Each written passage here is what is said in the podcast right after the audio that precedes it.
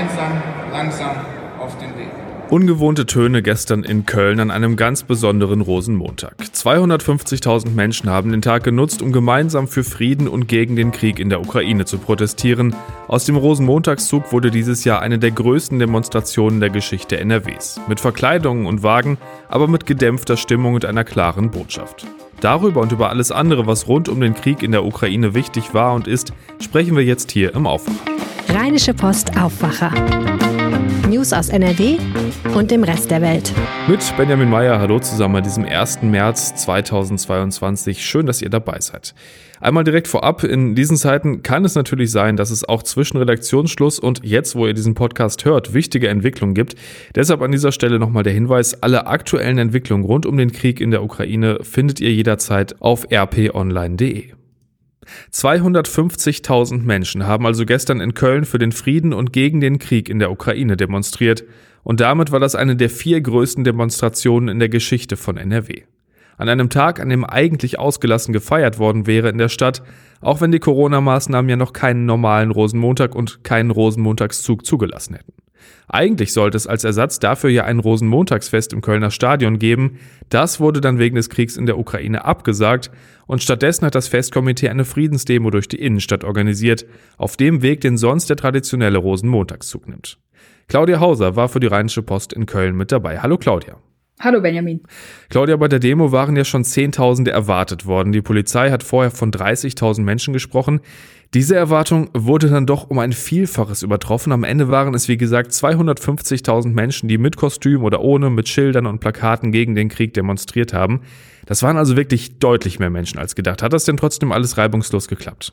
Ja, erstaunlicherweise ja. Also die Polizei hat keinen einzigen Zwischenfall gemeldet am Nachmittag. Und das Gedränge war zwar riesig, also zeitweise gab es da kein Durchkommen, aber alle sind gelassen geblieben. Es war alles friedlich und alle hatten auch ihre Schutzmasken auf. Also war ganz selten auch Leute, die die, die Masken nicht auf hatten. Und genau, gab keine Zwischenfälle.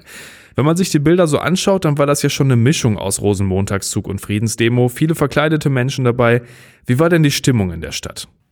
Ja, die Stimmung war schon besonders, war eigentlich was ein schöner Tag für einen Rosenmontag, also strahlend blauer Himmel, Sonne und alle zogen so in die Südstadt. Es war aber eher still, gedämpft, also friedlich bis gedämpft, würde ich sagen. Es lag irgendwie schon immer in der Luft, wofür man jetzt hier zusammensteht gerade und dass es einen Krieg gibt, der nicht so weit weg von uns ist gerade. Deshalb war es eben entsprechend gedämpft auch. Also es war es nicht sonst wie an Karneval, auch keine Sprechgesänge oder so. Und auch wenige mit Alkohol insgesamt war es eine ganz familiäre Atmosphäre. Es waren auch sehr viele Kinder dabei. Rosenmontag heißt ja eigentlich auch immer viel Musik, in Köln viel kölsche Musik. Hat die gestern auch eine Rolle gespielt oder war es dann doch vor allem ruhig? Also es waren mehrere Beiträge. Brinks hat unter anderem zwei Lieder gespielt. Einmal eine Ballade, die die mal für Karneval in der Pandemie geschrieben hatten. Und dann noch ein Antikriegslied, Liebe gewinnt heißt das da hat dann der ganze Klotwigplatz auch mitgesungen. Das war schon ziemlich ergreifend, muss ich sagen. Es gab ja auch einige Reden vom Festkomiteepräsidenten oder auch der Kölner Oberbürgermeisterin zum Beispiel. Was haben die denn in ihren Reden gesagt und wer war sonst noch so dabei? Also Oberbürgermeisterin Henriette Reker hat zum Beispiel gesagt, dass in Köln jederzeit alle Menschen willkommen sind, die vor Krieg und Gewalt fliehen müssen. Dafür gab es langen Applaus. Sie hat auch an die Russinnen und Russen erinnert, die jetzt seit Freitag äh, immer auf die Straße gehen und gesagt, dass sie dafür grenzenlose Bewunderung empfindet. Ähm, Wolfgang Niedecken war auch da, der Sänger von BAP. Der hat gesagt, niemand darf vergessen, dass, dass nicht die Russen die Ukraine angreifen, sondern allein Putin das ist. Und Christoph Kuckelkorn vom Festkomitee, das ist der Präsident, der hat sich an Putin direkt gewandt und gesagt, Herr Putin, stoppen Sie diesen Wahnsinn, stoppen Sie diesen Krieg. Auch dafür gab es äh, minutenlangen Applaus. Das waren so die wichtigsten Beiträge. Hendrik Wüst war auch da, der hat aber nicht gesprochen. Rosenmontagszug heißt ja eigentlich auch Karnevalswagen. Darüber werden ja auch immer politische Botschaften verbreitet. Gab es die gestern denn auch? Ähm, die gab es auch. Also es gab vorneweg, ähm, als der Zug sich dann in Bewegung gesetzt hat, einen einzigen Wagen, ähm, weil man schon klar machen wollte, dass es jetzt kein, äh, kein Rosenmontagszug ist, sondern eine Demo. Der Wagen, der hat sich aber natürlich auch mit dem Thema Ukraine befasst. Er hat eine russische Fahne gezeigt, die eine Friedenstaube aufspießt. Und die anderen Persiflagewagen ähm, waren in der ganzen Innenstadt verteilt in Köln. Also die bleiben da auch bis Dienstag noch stehen, sind da bewacht und angeleuchtet, kann man auch nachts vorbeigehen. Da sind zum Beispiel zwei Wagen äh, zu Putin dabei, aber auch ähm, Motive zum Missbrauchsskandal in der katholischen Kirche, Klimawandel natürlich. Und es gibt auch einen Mottowagen, der sich mit Düsseldorf befasst, der die Düsseldorfer Entscheidung thematisiert, den Rosenmontagszug auf Mai zu verlegen. Für die Karnevalisten in Köln, Aachen und Bonn war das ein Unding. Also erstens, weil sie das als Alleingang empfunden haben aus Düsseldorf und zweitens, weil sie sagen, dass Karneval nicht irgendein Party-Event ist, das man beliebig verschieben kann. Und der Wagen zeigt äh, Jacques Tilly und er zeigt auch den Präsident des Komitees Düsseldorfer Karneval, Michael Laumen, ähm, der sozusagen auf Brauchtum und Kultur scheißt und deshalb steht da Driss Eyal und falsche Zeit, falscher Ort. Wie hat sich das Ganze denn jetzt für dich angefühlt? Du warst ja mit dabei. Was ist so dein Fazit von der Demo? Es war schon sehr beeindruckend alles. Also erstmal, dass so viele Leute kommen. 250.000 war ja schon sehr viel mehr, als alle erwartet hätten.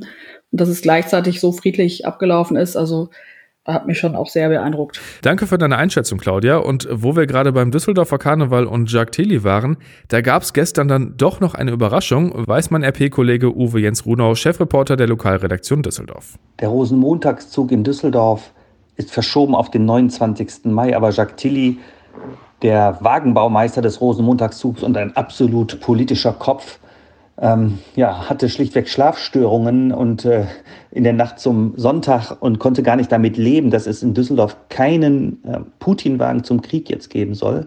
Und äh, er hat dann mit seinem Team zusammen entschieden, am Sonntag einen solchen Wagen zu bauen, hat einen Entwurf gemacht und äh, das Düsseldorfer Karnevalskomitee, was gesagt hat, nee, wir machen jetzt aktuell nichts, da wollte er dann doch die Initiative dagegen setzen und hat mit seinem Team die ganze Nacht durch einen Wagen gebaut. Man sieht Putin, wie er die Ukraine verspeisen will, aber sie bleibt ihm schon im Maule stecken und äh, Jacques Tilly greift da zu drastischen zu einer drastischen Rhetorik und hat äh, auf dieses Land, diesen Umriss dieses Landes, das äh, der Diktator verschlingen will, hat er draufgeschrieben, erstickt dran. Das ist der Putin-Wagen aus Düsseldorf. Am 29. Mai, wenn der Rosenmontagszug zieht, wird es sicherlich wieder eingeben. Das wäre dann Nummer 10 seit 2009.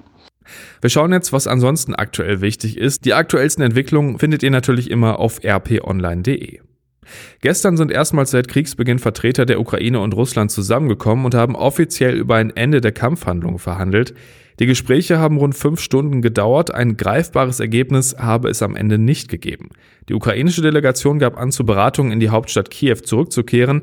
Der Leiter der russischen Delegation sagte, man habe vereinbart, den Verhandlungsprozess fortzusetzen. Trotz der sogenannten Friedensgespräche liefen die russischen Angriffe weiter. Am Abend wurden Explosionen und Einschläge unter anderem aus Kiew gemeldet. Am Abend hat die EU neue Sanktionen gegen russische Oligarchen aus Putins engstem Umfeld umgesetzt. Damit werden unter anderem Vermögenswerte eingefroren und die Reisefreiheit der betroffenen Personen eingeschränkt. Auch aus dem Sport gibt es immer mehr Reaktionen auf den russischen Einmarsch. Bundesligist FC Schalke 04 hat sich gestern von seinem Hauptsponsor, dem russischen Energieunternehmen Gazprom, getrennt und auch die Europäische Fußballunion UEFA ist diesen Schritt jetzt gegangen. Außerdem hat sowohl die UEFA als auch die FIFA Russland von allen Wettbewerben suspendiert.